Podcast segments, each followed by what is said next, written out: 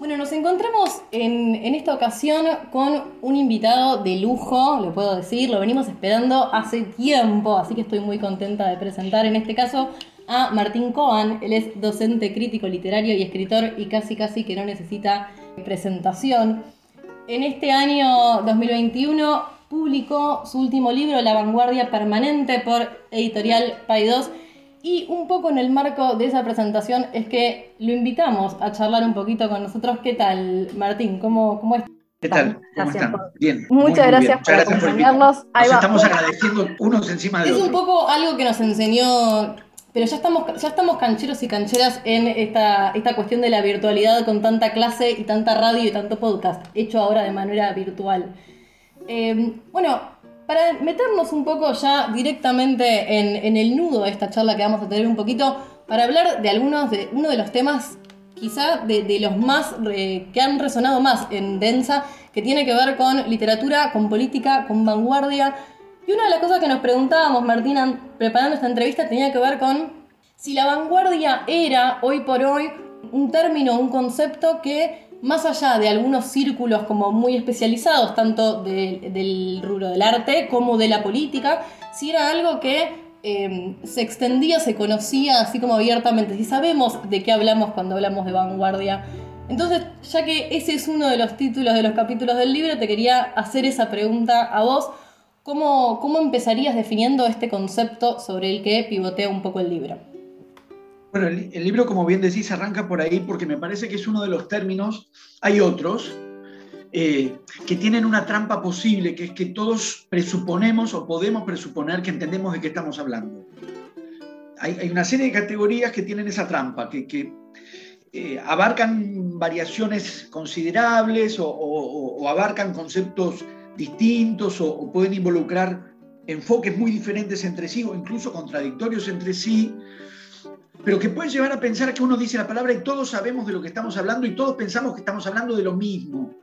De hecho, si uno se fija, cada vez más da la impresión de que los debates en realidad consisten en, poner en claro a qué se está refiriendo cada uno, ¿no? De, en qué sentido cada cual está usando los términos y que, y que hay como un fondo de malentendido, ni siquiera un fondo, al revés, ni siquiera es un fondo, la superficie, una superficie de malentendido, sobre la base de que eh, se, utilizan las, las nociones, las categorías, los conceptos, lo que sea, con presupuestos que en realidad están, están mal formulados.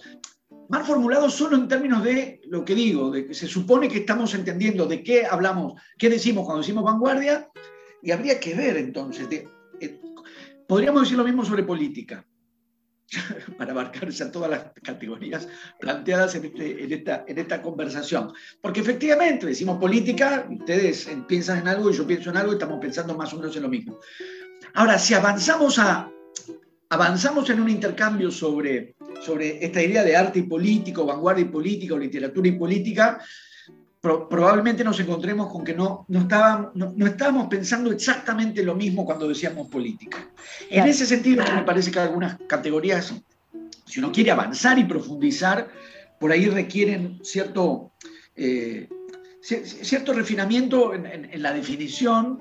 Eh, y en el caso del, del, trabajo que yo hice sobre las vanguardias, por lo menos plantear enfoques distintos, no, no, no dar una definición, no cerrar una definición, no es que yo tenga problemas con lo cerrado, pero más que encontrar una única formulación, lo que me parecía interesante era justamente porque todos suponemos que vanguardia designa una determinada cosa y que todos sabemos cuál es, abrir el espectro de distintos enfoques y miradas y concepciones de la vanguardia, que son diferentes y hasta contrapuestas, para ver distintas maneras de pensarla. Y el campo de problemas que las vanguardias pueden suponer hoy partiendo de la base al mismo tiempo que también en relación a lo que vos planteabas, lo primero que uno puede detectar, eh, si uno interroga la idea de las vanguardias hoy, es que las pensamos básicamente desde el agotamiento, la superación, la posvanguardia, lo que ya no tiene vigencia, lo que ya caducó, lo que ya fue domesticado. No estoy diciendo que no sea así, pero sí estoy planteando, o planteé en el libro,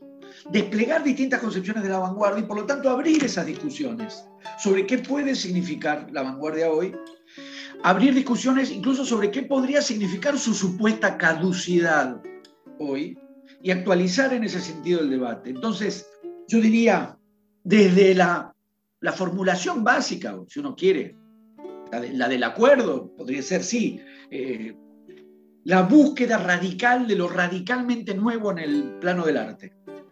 Recuperar, o por lo menos esa es una de las líneas que yo tomaba en el libro, recuperar esa, esa apropiación que la esfera estética hace de un término que sabemos que viene del mundo militar, la idea de la guardia en avance, ¿no? la, guardia que se adelanta, recuperar la idea del batallar, eh, la, impronta agonística ¿no? de, lucha y de conflicto, que está la idea de, una guardia, pero además una guardia que se adelanta, es decir, que se, eh, que se dispone a explorar lo que todavía no se conoce, que avanza, y, así como la vanguardia en un ejército avanza en el espacio, avanza en, el, en un territorio, pensar en un avance temporal, un avance en, lo cronológico, avanzar hacia lo que todavía no es, avanzar hacia lo que todavía no existe, para buscar algo, eh, para, producir una ruptura radicalizada y algo radicalmente nuevo. Sobre esa base, que es efectivamente solo una base, en Adorno uno va a encontrar un tipo de imaginario sobre las vanguardias, en Selberg va a encontrar otro, en Bürger va a encontrar otro.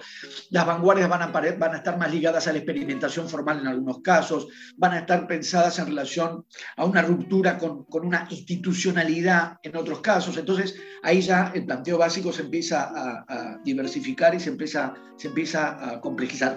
Lo nuevo como valor es constitutivo, al mismo tiempo lo nuevo como valor intrínseco puede ser recelado, como pasa con Adorno, recelado en, un enfoque de, de, la vanguardia, no recelado de algún conservadurismo, y al mismo tiempo considerar que vanguardias hubo, ya en lo que hoy llamamos vanguardias clásicas, hubo vanguardias distintas entre sí. Lo que hicieron los surrealistas no es lo que pasó, no, no es lo del expresionismo, que a su vez no es lo del futurismo, que a su vez y así, así, así. Y en la relación con la política, lo que, lo que conocemos como quizás el contraste más eh, vehemente de, la relación vanguardia y política, que es el que se verifica entre el futurismo italiano y el futurismo ruso, es decir, el, que se pliega al, explícitamente al fascismo y, y, el que se pliega explícitamente a la, a la revolución rusa en 1917, es decir, que tampoco hay una posibilidad de, dar una formulación uniforme a, las vinculaciones posibles entre vanguardia y política. Y, en ese sentido que, marcabas recién, ¿no? Una de las, de las primeras marcas de tu libro quizás tiene que ver con establecer ese cruce, que en un momento quizás también es hasta una coincidencia espacio-temporal de la vanguardia estética con la vanguardia eh, política o con la revolución en política y, digo pensando en la Rusia de Lenin y Mayakovsky, por ejemplo, y que, relaciones se trazan tensas entre justamente arte y política. Y, ahí te quería preguntar entonces, ¿es la vanguardia o, todas las vanguardias siempre una forma de pensar esa relación tan compleja o, siempre abre esa puerta a pensar la relación compleja con lo que no es arte, lo que queda por fuera de la esfera del arte? No, efectivamente es, una cuestión clave y, no hay una única respuesta porque no hubo en las vanguardias una única respuesta eh, a, esta cuestión que es decisiva.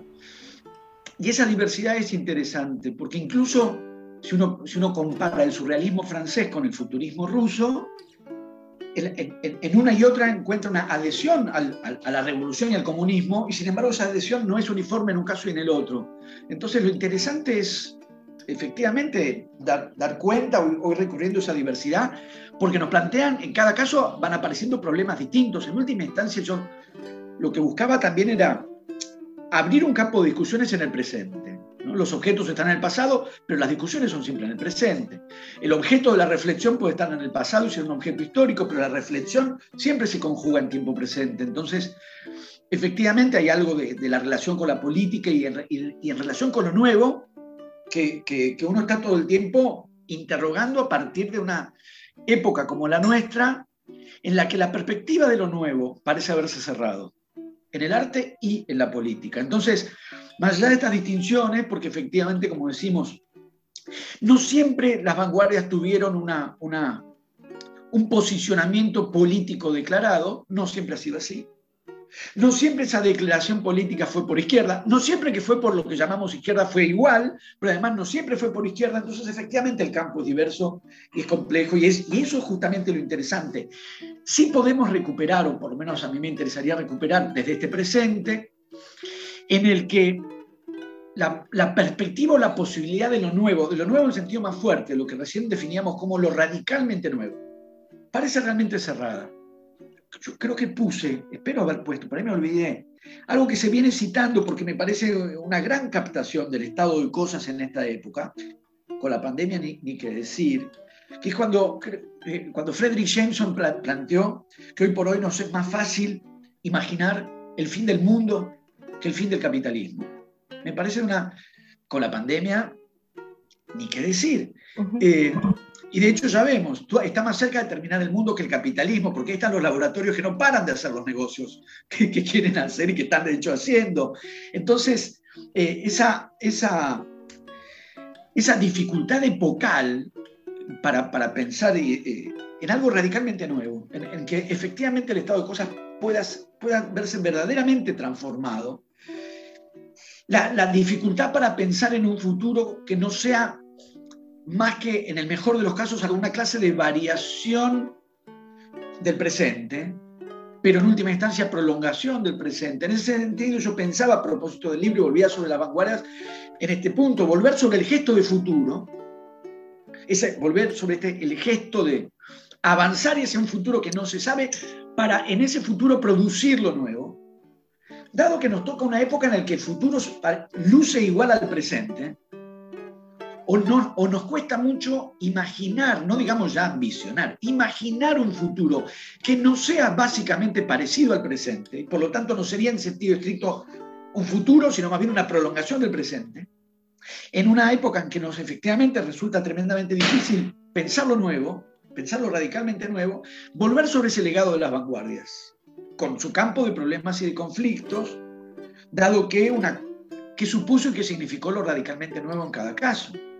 ¿Qué relación hay, además, como bien decías, con la revolución o con la transformación radical del orden social y del orden político?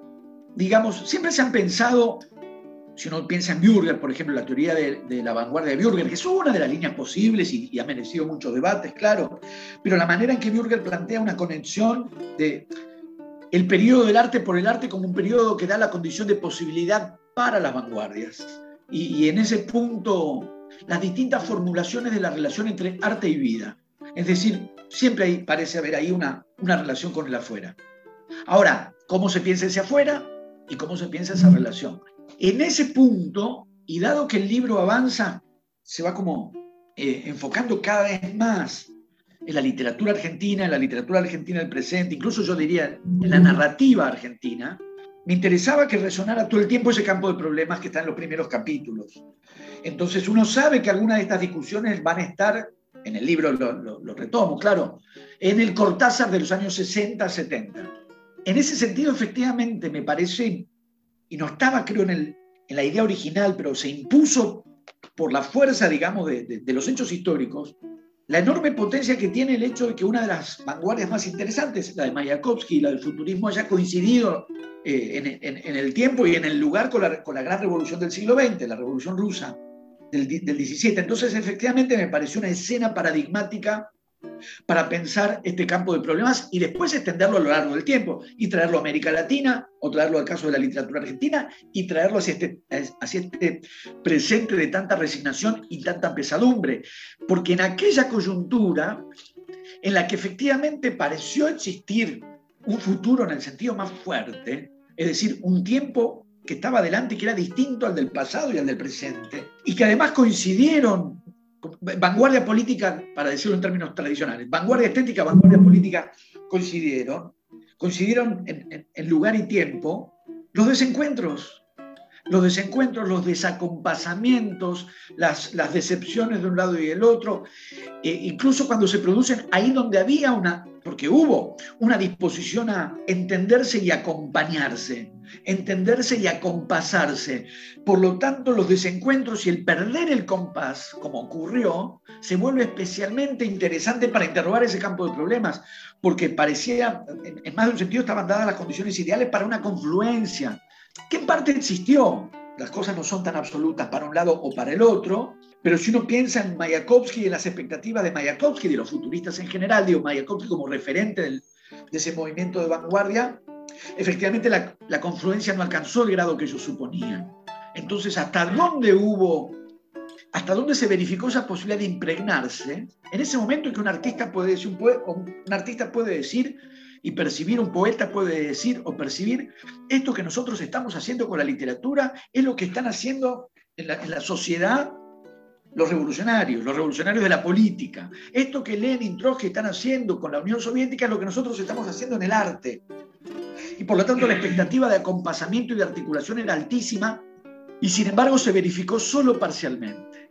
Entonces, donde no se verificó es muy interesante ver también por qué. Es interesante justamente, justamente eso y eso como punto de partida, un poco como planteabas recién, eh, para interrogarnos hoy, cómo en un momento dado donde podríamos explorar o podríamos haber asistido, incluso como en retrospectiva, a una confluencia, que ese sea el momento también de dilucidar como cuáles son las tensiones que, suceden ahí entre, entre una serie y otra. Pensaba justamente, me parece interesante marcar, bueno, hacer la lectura de, de tu libro justamente en ese pasaje, ¿no? Desde este desde este planteo inicial, esa conexión entre una esfera y otra al presente de la narrativa argentina y en tal caso a la pregunta de entonces cuál es la posibilidad de, pensar lo nuevo, en este momento de pensar un futuro. Y entonces pensaba, bueno, en ese sentido, hacer una lectura, creo que el libro hace una lectura una relectura de la historia de la literatura argentina desde la óptica de la, vanguardia nos obliga en el presente a volver a abrir esos interrogantes, esas preguntas. Me parece que ahí abre una potencia. Em, y antes vos mencionabas en torno a, pensar la, vanguardia en la literatura y, me imagino en el arte en general, en tanto la búsqueda de lo nuevo, de la ruptura radical o de lo radicalmente nuevo y pensaba también en, otra de las ideas que aparecía en el libro que tenía que ver con eh, que en la vanguardia o desde la vanguardia es un momento en el que el, arte se pone en crisis a sí mismo. Te quería preguntar si, podías elaborar ahí un poquito esa idea o qué significaría que el arte se ponga en crisis a sí mismo y en tal caso, ¿qué significaría eso hoy? Sí, efectivamente para, para avanzar, volviendo a esto de, parece que nos entendemos, pero si ajustamos la, de qué estamos hablando, nos vamos a entender o a no entender con más precisión. Eh, porque sí, efectivamente, ¿qué supondría la radicalidad de lo nuevo? ¿O qué estamos diciendo cuando decimos la radicalidad de lo nuevo? Teniendo en cuenta dos cosas de lo que estabas planteando. Eh, en cuanto a la vigencia, una, una, es algo que se ha desplegado a lo largo del siglo XX, y, pero yo creo que tiene, que tiene vigencia como planteo un problema todavía en, el, todavía en el presente, que es esta combinación entre cruzada por la cual toda una tradición de la izquierda revolucionaria es estéticamente conservadora.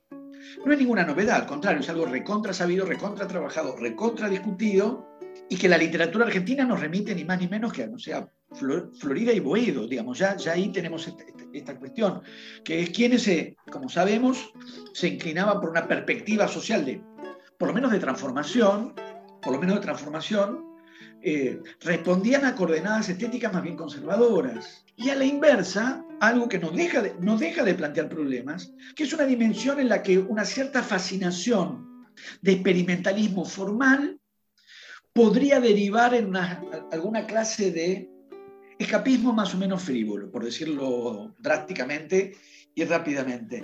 Sí, o, de alguna manera más o menos desconectado de eh, la coyuntura política social inmediata, algo así. Sí, digamos, ¿cómo decirlo? Eh, lujos que los burgueses pueden permitirse, los juegos y... Eh, no, no, estoy dando mi postura, estoy planteando, digamos, los términos de los, de los debates tal como ocurrieron, porque en parte son los términos en los que Trotsky le, le planteó el debate a los futuristas en los años 20, con una precisión conceptual para el campo de problemas verdaderamente asombrosa en, Trotsky, que en algunos, en algunos aspectos reconocen en, la vanguardia futurista la, potencia de ruptura eh, eh, que, efectivamente tenían, y al mismo tiempo introduce como matices o reparos a esta dimensión donde puede haber solamente un jugueteo de, experimentación de formas sin esa clase de, potencia de impacto político y social que desde la revolución política se pretende. Entonces, a mí me parece que ese campo de, problemas sigue siendo pertinente, por más que esté recontra recorrido, recontra discutido, no deja de, para mí no deja de ser relevante en términos de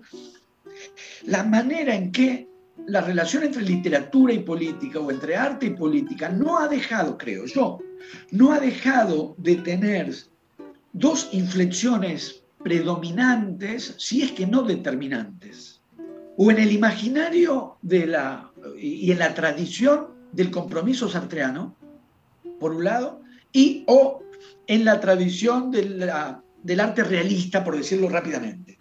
De, un, arte que se hace cargo de, la dimensión social en sus contenidos y en su representación.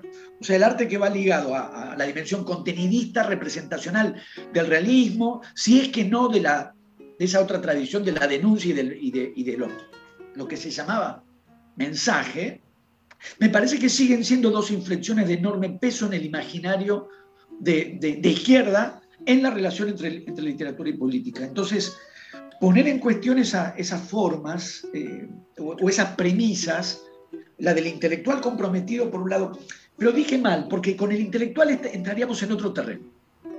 El arte comprometido, quitémoslo de, quitemos no es que lo borremos de la grabación, es que permítanme retractarme, porque el campo del, intelectual comprometido es otro.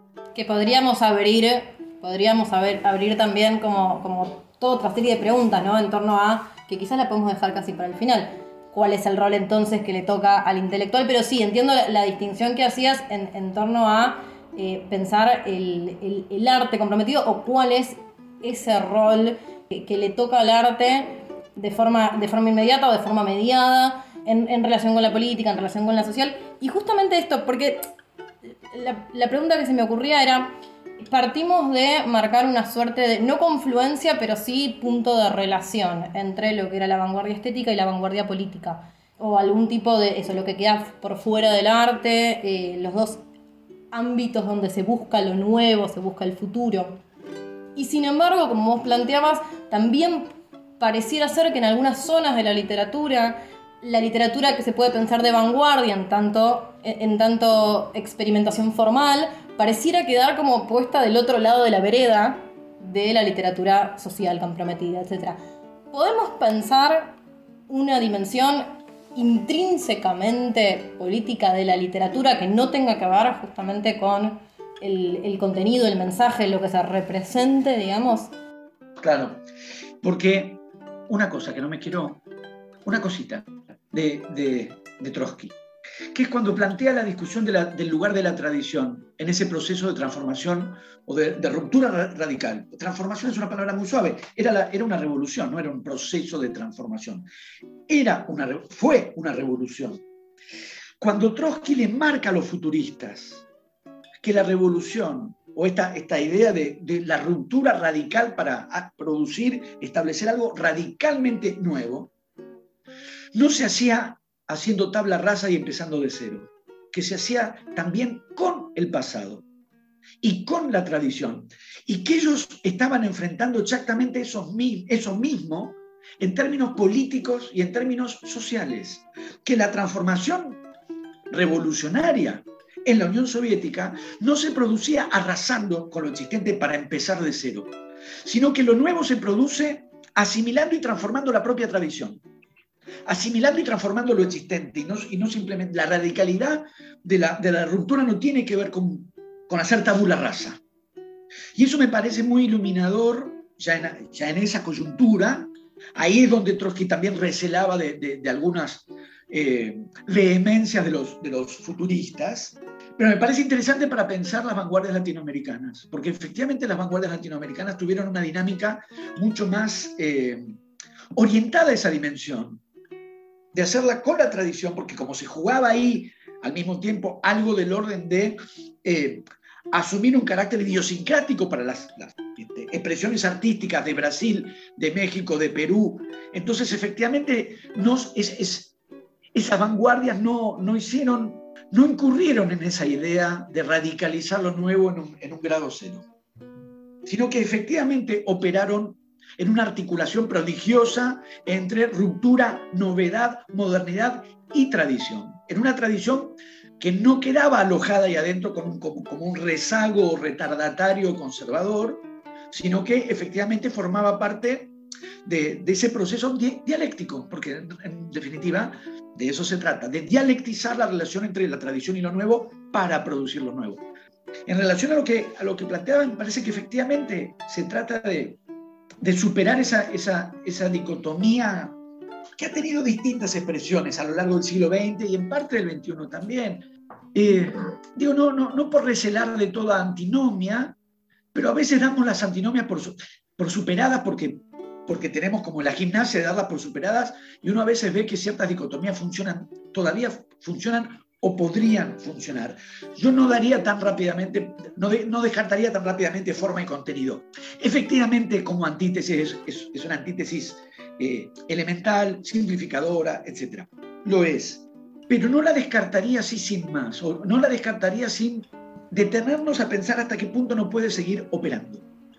Hasta qué punto no sigue operando en alguna medida con variaciones, la forma puede ser esteticismo, o puede ser experimentalismo, que no sería lo mismo, o puede ser estrictamente formalismo, que no sería lo mismo. Y el contenidismo puede ser, puede ser contenido, puede ser mensaje, puede ser realismo, puede ser representación.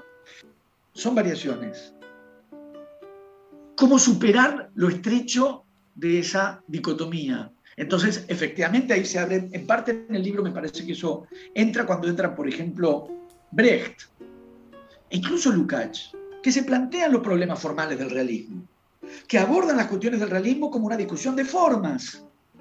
Es decir, no, no entregan la dimensión de las formas al, esteticismo o al formalismo, se hacen cargo de una discusión de formas al interior de un arte que se pretende realista o que pretende ser realista. Si pensamos en Adorno, son además autores que, sobre los cuales suelo, suelo dar clase. Eh, efectivamente en Adorno aparece una idea compleja y fabulosamente desarrollada por él, la idea de que la forma es el lugar en el que está sedimentado, dice Adorno en la traducción, el contenido social del arte. La idea de que el contenido está sedimentado en la forma y no en lo que convencionalmente llamaríamos contenido.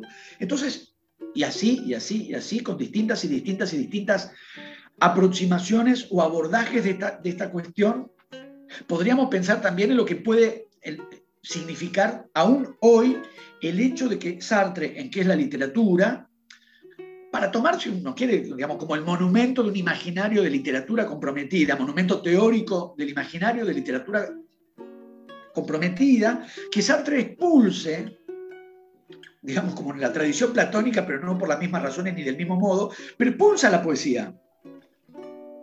Entonces, y le expulsa porque, porque percibe, la percepción no se equivocaba, que hay demasiada forma ahí, que, hay, que el predominio de lo formal desalentaba la posibilidad del compromiso, en los términos que lo estaba planteando, para el caso de la poesía. Entonces todavía ahí uno ve que funciona esta idea de, que una demasía de, de las formas eh, atenta contra la dimensión política, en los términos artreanos. ¿Qué pasa con las vanguardias? En el sentido de que lo nuevo no puede ser sino nuevo en las formas y con las formas. Y ahí sí, digamos, ninguna de las vanguardias que podamos considerar en, términos de lo que llamamos vanguardias históricas están planteando otra cosa que una búsqueda formal y una ruptura formal y una experimentación formal. Entonces, efectivamente, se abre la posibilidad de politizar las formas. Y me parece que esa, esa cuestión, a mi entender, sigue teniendo vigencia. Y si uno piensa en eh, algunas de las, de las consideraciones sobre las vanguardias más recientes que aparecen en el, en, el, en el, libro y las interrogan en los términos que ustedes plantean, que es la relación con la política, efectivamente eso lleva inexorablemente a pensar en una política de las formas. No las formas como un factor que, de, de despolitización intrínseca, sino de qué manera se politiza el arte en las formas y con las formas. Y eso es un mundo enorme. hicimos un largo recorrido, un, poco también siguiendo el, sentido del, libro, volvemos a mencionar para los oyentes que estamos hablando con Martín Cohen, en un diálogo sobre su último libro, La vanguardia permanente. Quería preguntarte, Martín, ahora como crítico, como lector, pero si querés también como, como escritor, ¿cuál es la lectura que haces del, del, campo literario actual, contemporáneo, en este sentido? Un poco el libro cierra ahí sobre qué pregunta posible se puede hacer en este presente donde pareciera que las vanguardias son algo del pasado, cerrado o no, pero que efectivamente hay un interrogante que se abre sobre esta potencialidad. ¿Cómo, cómo lees esta pregunta en el presente y, qué rol tiene la literatura hoy? Mira, con respecto al estado de cosas, o, esto que decíamos hace un rato, de interrogar este campo de problemas desde el presente, me parece que hay dos, dos, dos aporías o directamente dos callejones sin salida que serían, por un lado, pretender o postular una vigencia sin más de las vanguardias, suponer que se la podría retomar, reivindicar, reactivar, así sin más, es decir, sin hacerse cargo de lo que supuso, de hecho, la, por lo pronto la idea de el, hecho de que las vanguardias sean ya una tradición, que hablemos ya de tradición de vanguardia, que hablemos ya de vanguardias clásicas, ya, hay, ya es tradición, ya es clasicidad, no se puede ser nuevo, sostener el carácter nuevo a lo largo de 100 años. Lo nuevo, si vuelve, ya no puede volver como nuevo. Decía, por un lado habría como un callejón sin salida en la, pretensión de recuperar o, reactivar o sostener sin más una vigencia de las vanguardias. No es esa la idea. Pero tampoco darlas meramente por agotadas, superadas, domesticadas, neutralizadas. Es decir, ni pretender que siguen existiendo como si tal cosa, ni pretender que se puede seguir como si tal cosa, como si no hubieran existido. Ninguna de las dos formas. Es decir, ni, una, ni una especie de neovanguardismo que la retoma sin más, por eso hay una parte considerable del libro orientada a discutir esos momentos de vuelta a las vanguardias en los años 60, en los años 70, eh, para ya ahí problematizar qué supondría volver a las vanguardias o que vuelvan las vanguardias. Es decir, no apuesta, o el libro no, apuesta a una reivindicación de la vigencia de las vanguardias, pero también, digamos, al mismo tiempo, zafar de la mirada más conservadora que, que no haría sino constatar y de algún modo celebrar esa neutralización o esa superación para instalarse en un más de lo mismo, en una imposibilidad de lo nuevo, en una tradición que ya no forma parte de la, de la dialéctica de la novedad, sino que es simplemente tradición.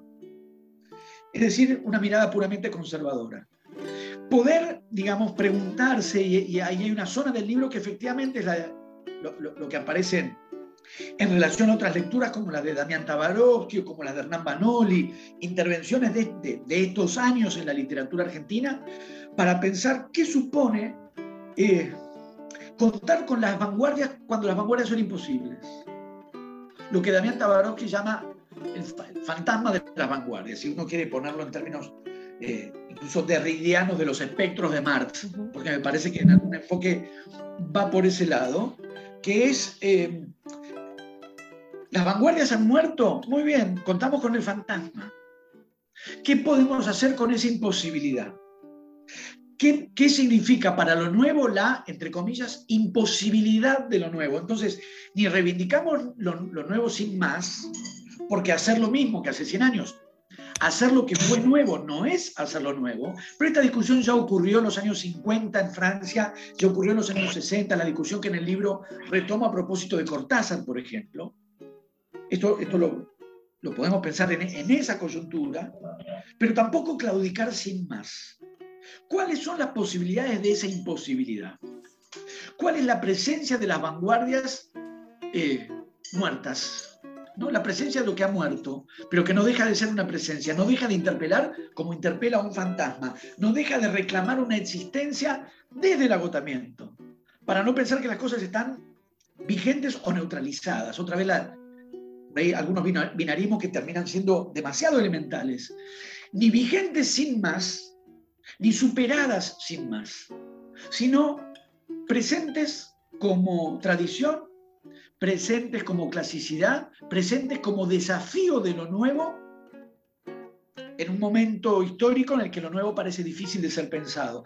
En ese punto me parece que efectivamente, sin hacer una clasificación con una especie de vanguardiómetro que no tengo ni pretendo tener, pero efectivamente en la literatura contemporánea uno puede detectar zonas de, la narrativa argentina más notoriamente ancladas en, verdaderamente eh, concepciones tradicionales, convencionales, convencionales en el sentido de, digo, pues también hay una convencionalidad de la vanguardia, por lo mismo que estamos diciendo, que se llevan muy bien con la convención, que es un modo de la literatura y es un modo de la lectura también. El lector pide convención, los libros le suministran convención, todos felices.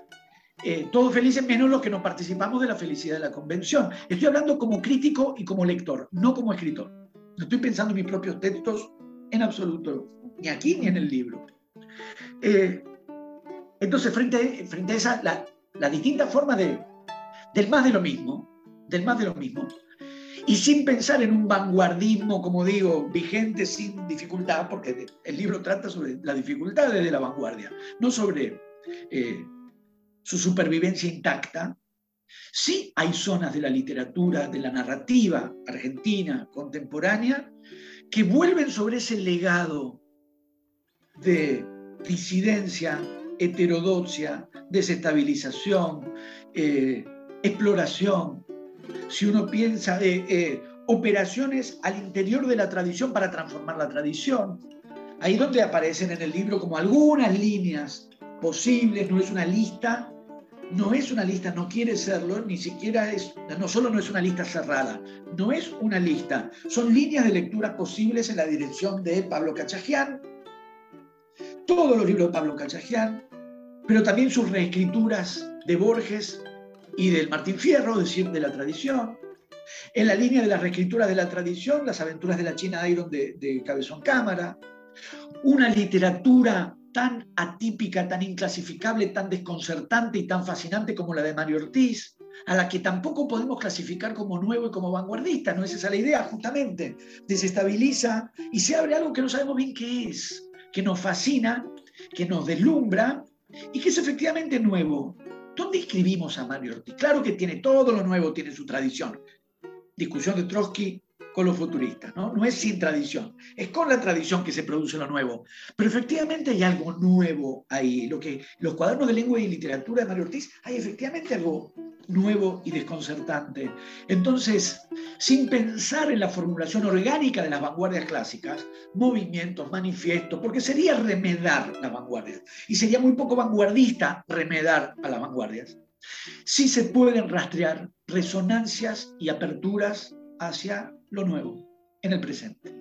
Ahí va, tras ese rastreo estamos entonces cerrando esto que, quiere ser y invita a ser una primera aproximación. Esperamos que los oyentes vayan a leer el libro de La vanguardia permanente para pensar qué zonas de la literatura quizás argentina del presente hagan una apertura hacia eso que no es el más de lo mismo eh, muchísimas gracias Martín por, la conversación, por la charla que, abre y dispara, creo, un montón de, un, montón de potencias, un montón de ejes que yo seguiría un, rato más largo. Pero por ahora es todo lo que tenemos. Quizás en algún momento sea sobre algún otro tema de todos los que abrimos. Muchísimas gracias, Martín. Cuando ustedes quieran, muchísimas gracias a ustedes.